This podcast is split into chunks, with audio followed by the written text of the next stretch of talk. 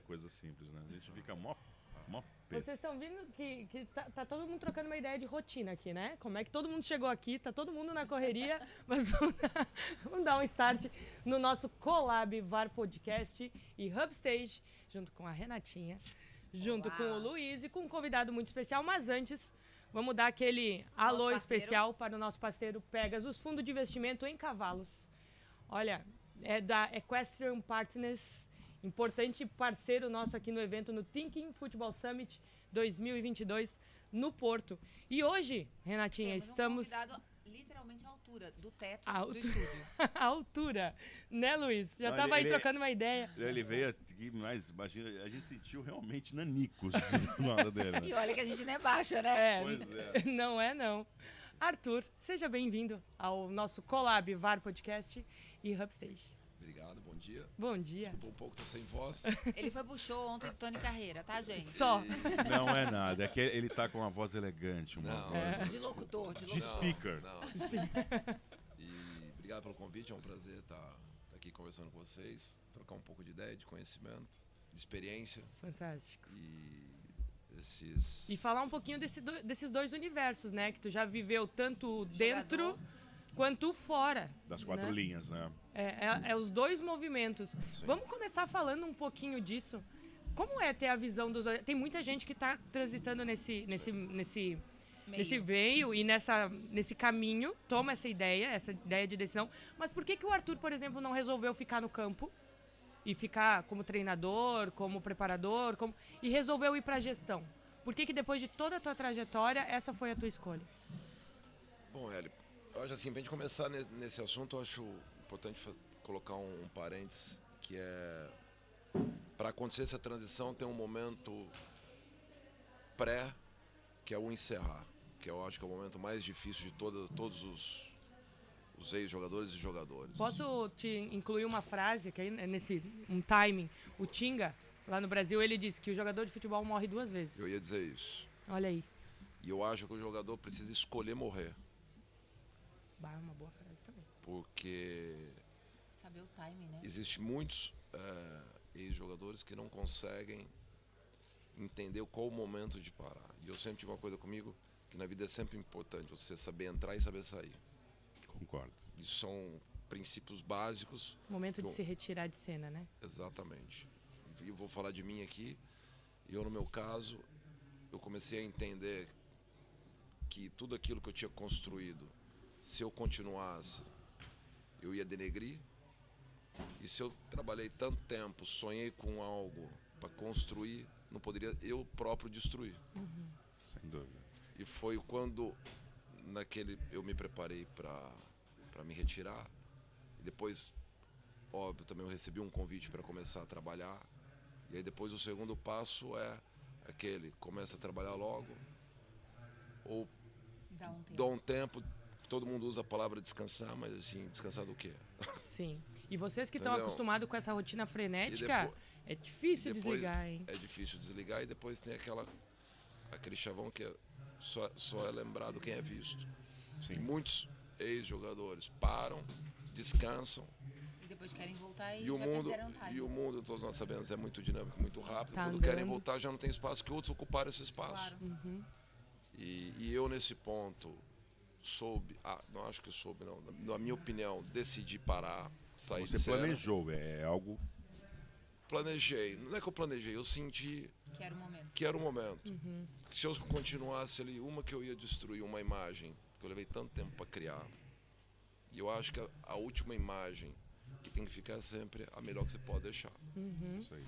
E, e eu tive o convite de começar a trabalhar logo em seguida e decidi também, meu, vou emendar uma coisa na outra. E talvez aí mostrou que a decisão foi assertiva. Sem dúvida. No timing certo. Sem dúvida. Que o convite veio logo depois. Sim, o convite veio, eu encerrei, tanto é que eu parei de jogar. A gente nunca esquece o dia que a gente morre.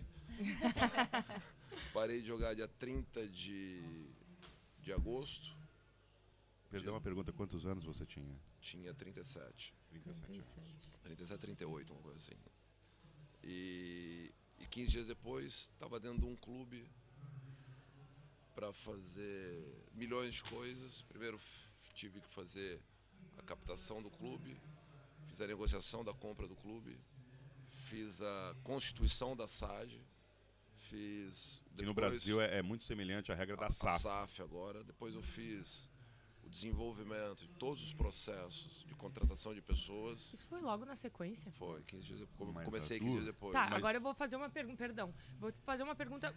Por que, que eles resolveram te fazer esse convite para um desafio tão grande de fazer toda essa reestruturação? Eles já sabiam de alguma Do seu experiência, de, Não. al- do interesse, de uma Exato, É, preparação? Porque é complexo. é, Aham. são especificidades muito distintas. Ah, não, na verdade, o, o convite vai ser o clube aconteceu, nós encontramos e num, num pequeno almoço eu perguntei para você assim, tudo bem, tá comprado o clube. Quem é que vai tocar? Virar para mim e falar assim, você. Então a questão era da- mais da confiança Era mais e da dos confiança. valores Ah, pessoais ah, Do que exatamente a ah, é, competência. os de ter skills essa, de- de, de exato. ter, de ter os Determinados. skills. Porque sim, é. qualquer coisa tu ensina. Exato. Confiança é uma coisa que não era, se é- ensina. era confiança, por exemplo, eles, eles eram, eram um grupo, é um grupo brasileiro que estava entrando em Portugal, que já estava à procura de um clube aqui em Portugal há muito tempo. Eu tive a, a sorte de ter a visão de encontrar esse clube que era perfeito para aquilo que eles queriam. E na abordagem da compra, eles falaram assim, não, você que vai tocar. Eu falei assim, eu não. Mas é lógico também, eu também coloquei outros chavões que era assim, bem, eu posso tocar muito daquilo que era a minha experiência, daquilo que eu convivi com, com diretores, com presidentes, com uma série de pessoas durante 20 anos, que depois foi o que eu usei na prática, foi tudo aquilo que eu fui vendo como jogador de futebol e criticando principalmente, que eu sempre fui muito crítico dos diretores, saber por que, que nós estamos tomando café da manhã às 10 da manhã e não é às 9. Uhum. Sempre questionei por que, que nós vamos treinar à As tarde e não de manhã. E depois, só que eu, quando eu passei Pro outro lado da mesa. outro lado, Você Eu já pro- tinha eu- esse, esse know-how aí. Mas aí é que tá. Eu, eu, acho procurava fazer aquilo que eu sempre questionei. Sim. Se Então- eu achava que eu tinha que tomar café da manhã Às às nove. 9, eu, eu colocava toda a gente para tomar às 9. E essa é uma coisa importante no mundo atual. A gente sabe do- da importância das patentes, que é os certificados, e tal, porque eles dão acreditação que você está apto a fazer algo. Claro. Mas são nas atitudes que a gente consegue é, conquistar as pessoas ou, ou convencer as pessoas. E pensamento crítico, que é o que você disse, que você já tinha há bastante tempo, é uma das habilidades essenciais do, do dos negócios modernos. Então, imagina que é- hoje é tão difícil encontrar, eles perceberam dentro, você conseguiu captar o clube certo. Tinha pensamento crítico, opa, e tenho confiança, são pilares fundamentais, o resto é, aprend, é Sim, aprende. não, é, é o dia a dia. Né? Que depois, quando eu, eu aceitei esse desafio, todo mundo falou assim: mas você é maluco. meu. Como é que você vai assumir um negócio que você não, você não se preparou, não estudou? Não... E eu falei assim: meu, eu só vou fazer na prática aquilo, que eu vi 20, não, que eu vi 20 anos. Só que, a, Só isso, só 20 anos você viu. só que a caneta era minha agora, meu. E que toda, toda a, a parte acadêmica, todo o histórico acadêmico de um grande CEO, de uma que tu tire talvez e jo- jogue dentro da, do universo do, Eles não do têm a futebol, experiência, né? essa visão eles não vão ter. Exatamente. Repertório é a palavra-chave. Por isso que o match é muito Sim. importante, né? Inclusive Sim. de pessoas como você que saem desse universo com toda a bagagem e de pessoas que vêm do mundo corporativo que trazem a experiência Sim. deles. Mas é muito importante. As Sim, duas, e depois, viu, Ellen? Depois uma outra coisa, até para completar Uhum. a trajetória. Foi importante e é importante que depois eu fui atrás da formação acadêmica, que era para me ajudar a decidir melhor. Porque, a, porque a prática, a Sim. prática, a prática te dá a visão daquilo que está acontecendo e depois. Depois um clube de futebol não passa mais do que gerir pessoas, gerir expectativas. Uhum. E eu fui atrás, fui, fui à Federação Portuguesa, fui à UEFA, fiz os cursos que era depois para ver todo aquele conhecimento que eu estava adquirindo e trocando experiência e conhecendo pessoas. Eu ia pegar tudo aquilo lá e levar para a prática para me ajudar a me base- basear melhor aquilo que era o que eu tinha que decidir todos os dias. E é fundamental você misturar a prática com o conhecimento dos A, dois. a característica do Arthur jogador já reunia isso de liderança, organização. Na tua carreira, tu tinha essa, esse perfil dentro do vestiário, por exemplo, Tinha, de liderança. tinha, tinha, tinha. Então tinha, acaba que se torna só o espelho, né? tinha. Que tu traz.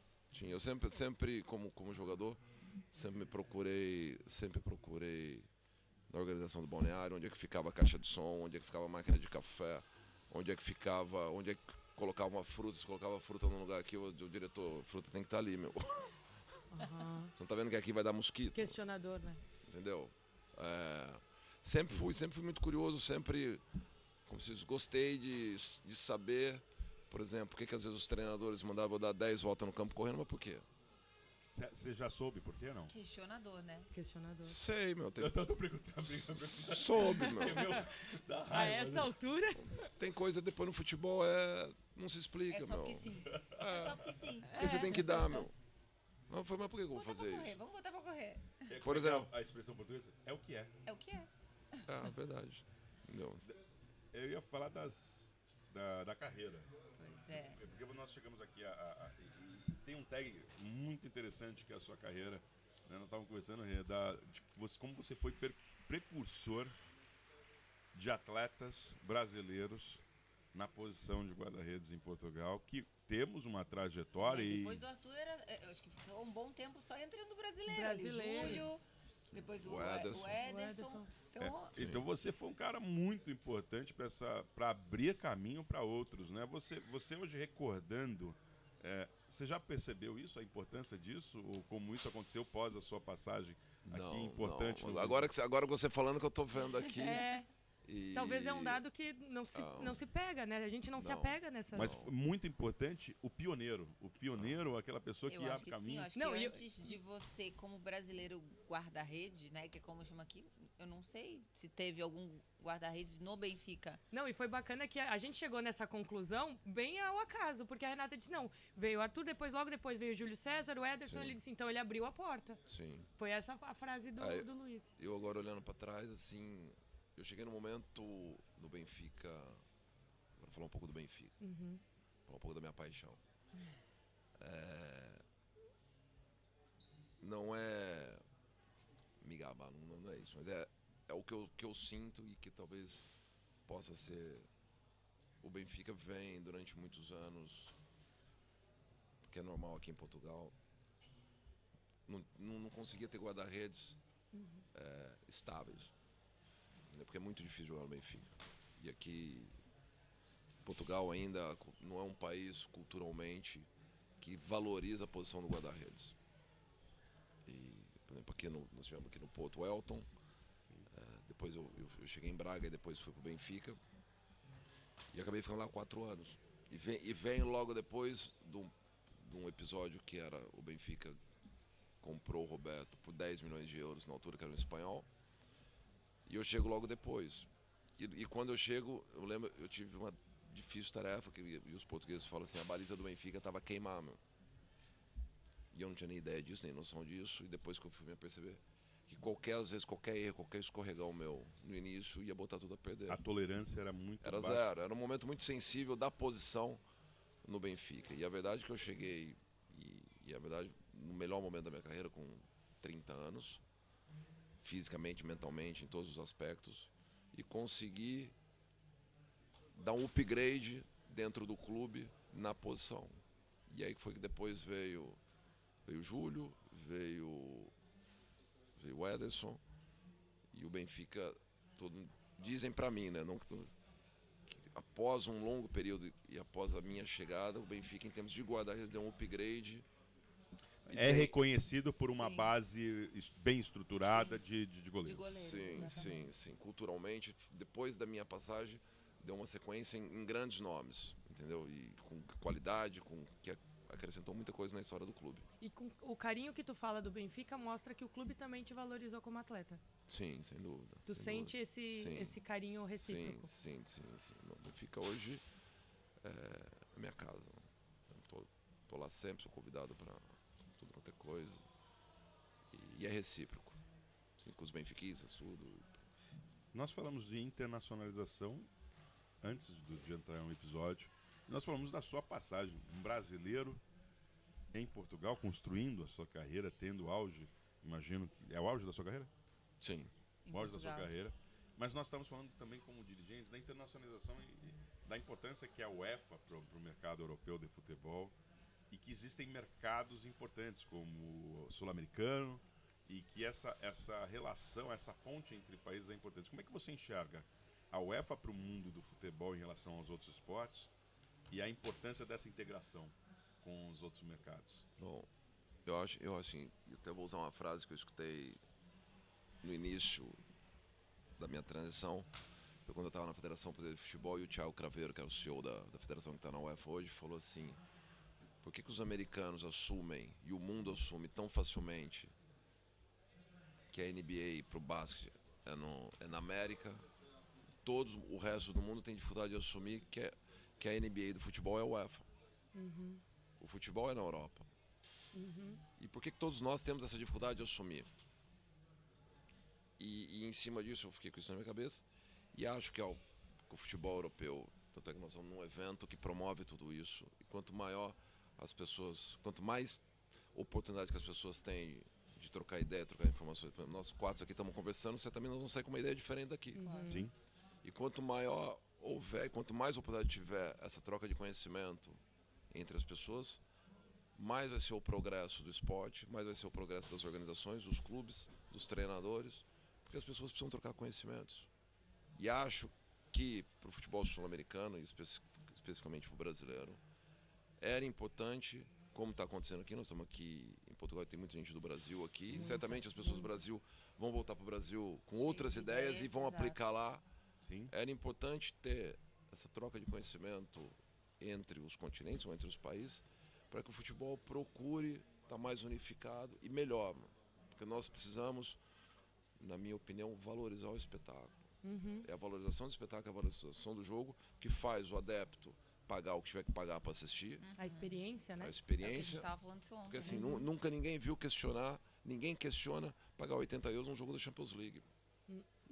E existe uma briga ferrenha para Os conseguir ingressos, acesso. não, os ingressos não faltam. Eu estive recentemente, agora, todo, todo ano que eu venho ao Web Summit, eu vou a algum jogo da Champions que pega normalmente a última semana. Sim. Sim. É, já fui a jogo do Benfica com Sim. o Ajax, é, dessa vez eu fui com o do, do Sporting contra o, é, a Frankfurt Eintracht. Uhum. Todos eles. A disputa pelo ingresso é absurda. Não falta espaço. Uhum. Não quer comprar? Não tem cambista. Mesmo, é, tá fechado É tudo. isso aí. E ninguém, e ninguém reclama Exato. que, que pagou E sai contente. e sai ele sai satisfeito. Por quê? Porque, Porque é o um espetáculo, espetáculo. Porque é espetáculo. E o espetáculo. espetáculo te preenche. Agora, nós vamos. Eu tive agora. Você vai a alguns jogos na América do Sul, no Brasil, você fala, você paga aquilo e fala assim, meu Deus do céu. Ainda tem a insegurança, a violência, a Tem- estrutura Não- é Não há entretenimento. Não, não porque há- as pessoas ainda no Brasil, o mercado do Brasil, apesar de que existe um movimento de mudança em Sim. alguns, mas o mercado brasileiro enxerga o futebol como produto futebol só o que acontece Sim. entre os 90 minutos. Paixão do é. esporte Não. e não exatamente um produto de entretenimento, de família. E aí, por isso, a, valoriza a valoração, Uhum. a percepção de valor passa a ser menor. Você tem, E é uma disputa, né? você tem uns estádios no Brasil de Série A que a pessoa paga pra tomar chuva, meu. Literalmente. Que a gente chama, hoje, não chamam nem mais, tá, estamos falando dos equipamentos. De, de- Vamos Ele falar tem de um gigante mundial que é o São Paulo, no Morumbi. As pessoas vão no Morumbi pra tomar chuva, meu. mas Isso- assim isso- isso- você me machuca. Isso são. Agora você, Pegou, pegou, Paulino. é é São. Pegou bem ali, ó. Pegou agora, agora você imagine, você é sócio do seu clube, você compra o ingresso, você participa do dia a dia, você paga, toma chuva e seu clube perde. Como é que você vai embora pra sua casa? Com uma sensação de experiência Eu vou fantástica. tomar meu comprimido.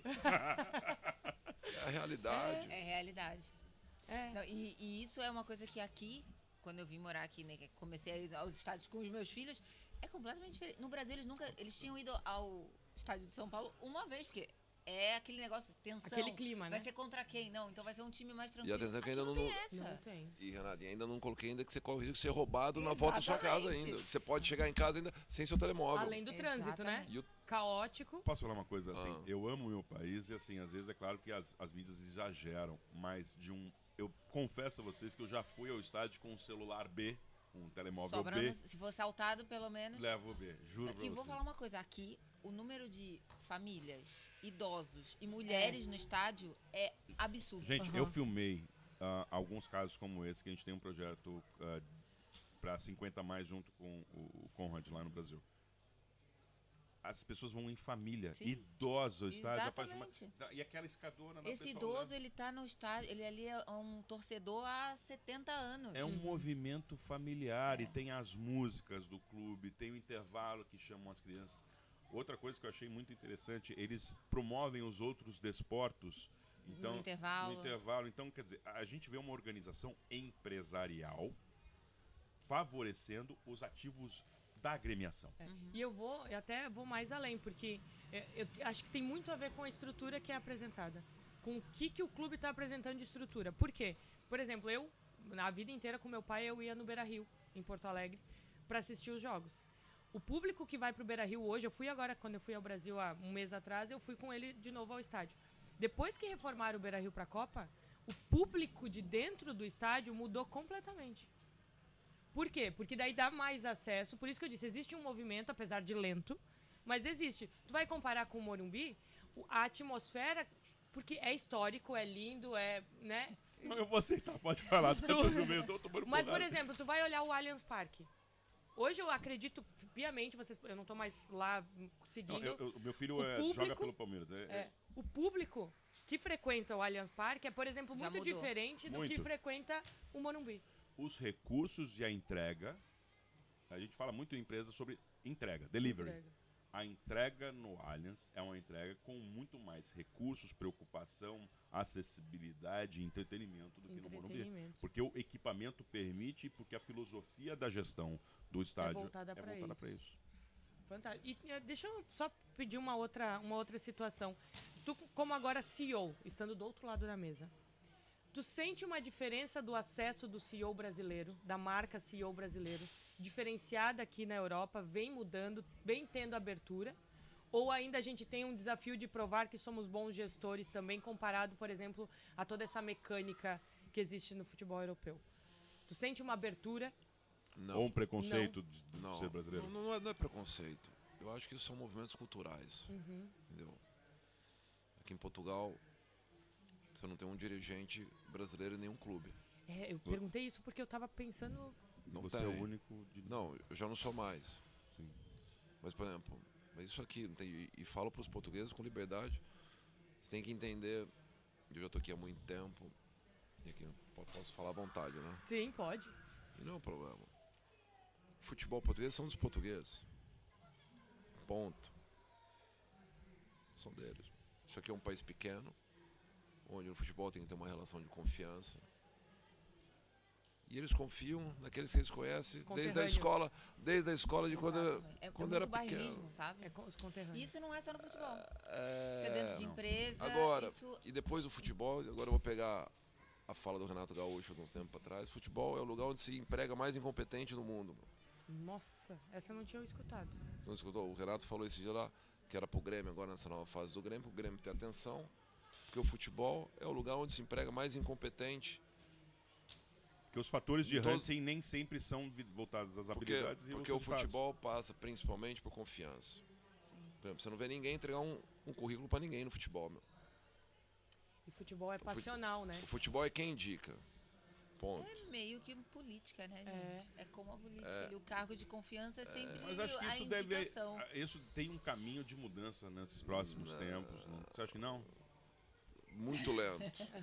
A passos lentos. Não, Porque é- a gente vê o quê? O Edu Gaspar agora assumindo uma, uma função na diretiva importante. A gente fala de um Leonardo, que também Sim, tempo assumiu. no- no- É, Sim. mas são casos realmente bem pontuais. São bem pontuais, são do muito tamanho do pontuais. mercado brasileiro, se a gente for dúvida. pensar, por exemplo, brasileiros, jogadores brasileiros, a gente enxerga espalhados no mundo inteiro.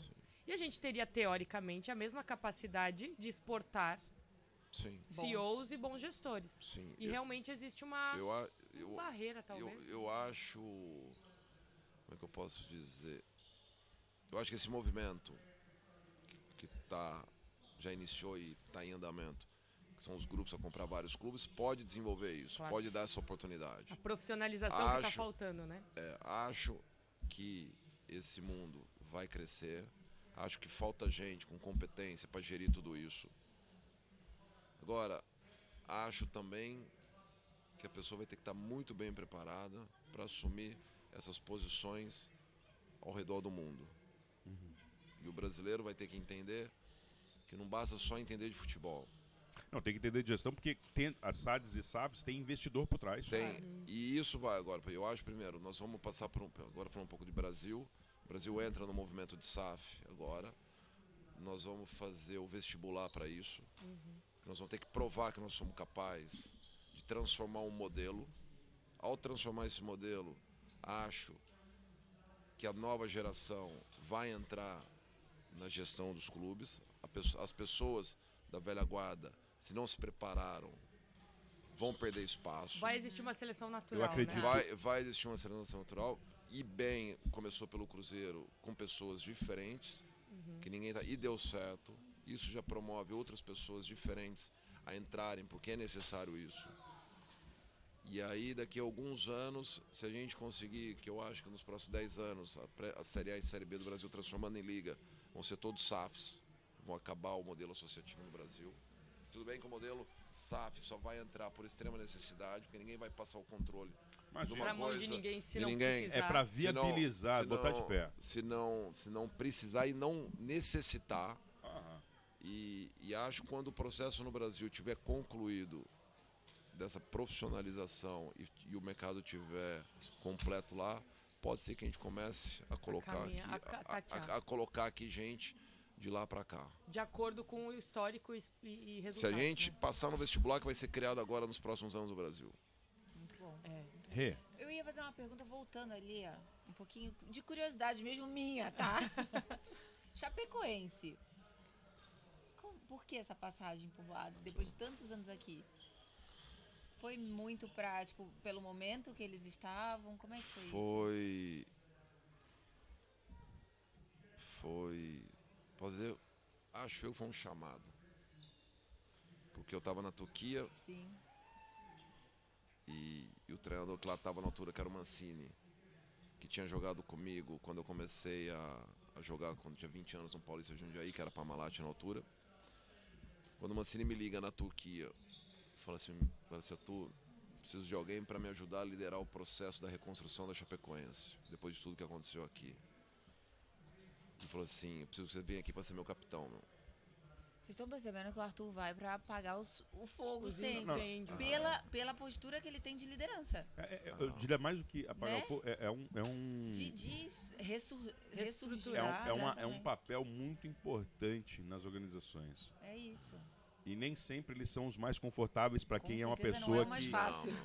Mas, ma- mas isso eu acho que é um. um- É é desgastante, desgaste. mas, mas acho que é um reconhecimento muito Sim, grande da sim. capacidade de, de liderar um time em uma situação de crise. Isso é para pouquíssimos. E é o preço que se paga E, eu- por ter essa e característica. eu acho que no caso do Chapecoense não é nem de crise, né? Era, um, era um, uma reestruturação tá aqui minha emocional também. E aqui minha admiração, porque quando você tem esse caso, você fala, é um chamado, certamente os seus valores falaram muito alto naquele Com momento e a gente precisa de pessoas assim no mundo. Não, eu, eu, na altura, eu pensei, eu virei e falei assim, eu já estava com a ideia de voltar pro Brasil. Mas assim, quando vem a Chapecoense, eu virei e falei assim, meu, e foi um período que a, que a Chape ficou muito exposta. Sim. E milhões, N jogadores se disponibilizaram para ir para lá para ajudar. E aí eu recebi o telefonema, eu falei assim, vocês estão me ligando, se me escolheram, meu, com tantos guarda-redes que tem no mundo. É porque eu tenho alguma missão. Eu, eu, eu, eu, eu tenho que ir, meu. Agora você pergunta por que, que eu fui? Porque eu tinha que ir, Sim. Sim. entendeu? A palavra chamada eu acho que de- contextualiza E bem, né? Fui lá e foi uma experiência de vida que ficou pra minha vida toda. entendeu? Porque eu lidei diariamente com aquilo que é a morte. E quando você lida com a morte todos os dias e vê N exemplos de pessoas sofrendo com a morte, você começa... Mudou a sua percepção de vida? Completamente. Completamente. Eu hoje penso muito diferente daquilo que eu pensava até minha experiência. Porque eu imagino que você teve, estando indo, é, indo nesse momento, você pegou os momentos mais críticos de emoção, porque existiam as homenagens, existiam a- os- Família. as famílias que iam a campo. O primeiro jogo da Chape, nós entramos em campo com todos os filhos e todas as esposas, as viúvas, nos olhando entrar em campo. Você imagina o que passou na cabeça. Carga de emoção que O que passou na cabeça das esposas e dos filhos que estavam olhando, as pessoas que estavam substituindo, pra representando- representando e substituindo aqueles que tinham falecido há 15 dias. meu. É a tradução para a realidade daquela frase. A vida continua. Literalmente. Sem dúvida. E tinha E que achar tinha- força E tinha que continuar. para continuar. Tinha que continuar. Por mais que para todos lá em Chapecó era muito difícil continuar. A nossa missão lá, e, e, e eu falo isso, o principal, a principal preocupação de todos nós lá naquele momento, que era a, vi, a vida, a cidade, o futebol, tinha que continuar e precisávamos principalmente voltar àquela cidade, ter prazer e alegria ao estádio de futebol. O primeiro jogo foi contra o Palmeiras, eu olhava ao redor do campo no Alambrado, as pessoas chorando vendo o jogo. Imagina. De arrepiar, ó. E, Imagina. Era- qual que era o momento? Tinha, um, tinha uma história que existia um minuto no jogo, Era o minuto 77, que era o número de vítimas, é De vítimas da- 77, acho. se não me engano. 77, e o pessoal. Acho que era começou- 77, desculpa, não, não lembro, desculpa. Eu também não lembro é, o, minuto, mas, certo. mas eu me lembro que tinha um minuto certo Nossa. e o pessoal. E a tor- a- tanto a torcida local como a torcida adversária. No tal minuto eles ligavam, acendiam as Vamos, luzes do telemóvel e cantavam a música da, da. Chapecoense. É, E imagina vocês quer em campo, a pergunta é- curiosidade? Ah. Não, Quando aconteceu o acidente do Chapecoense, eu tava na tua casa. Não na tua casa que você morava, eu tava com a Melina, Sim. que morava na casa casa, dele. ele tava na, na Turquia, né? E a casa dele tava alugada por um jogador do Benfica e eu tava lá com a Melina e o Jonas. E aquilo tudo acontecendo e o, e o Jonas falando, não é possível, não é possível, a Melina a mesma coisa. Então, foi uma coisa que me marcou, porque eu nunca tinha, Gravou. né? Eu não sou do futebol, enfim. Tava entrando nessa Tava área, entrando né? nessa mas área a comoção foi isso. global ali. né?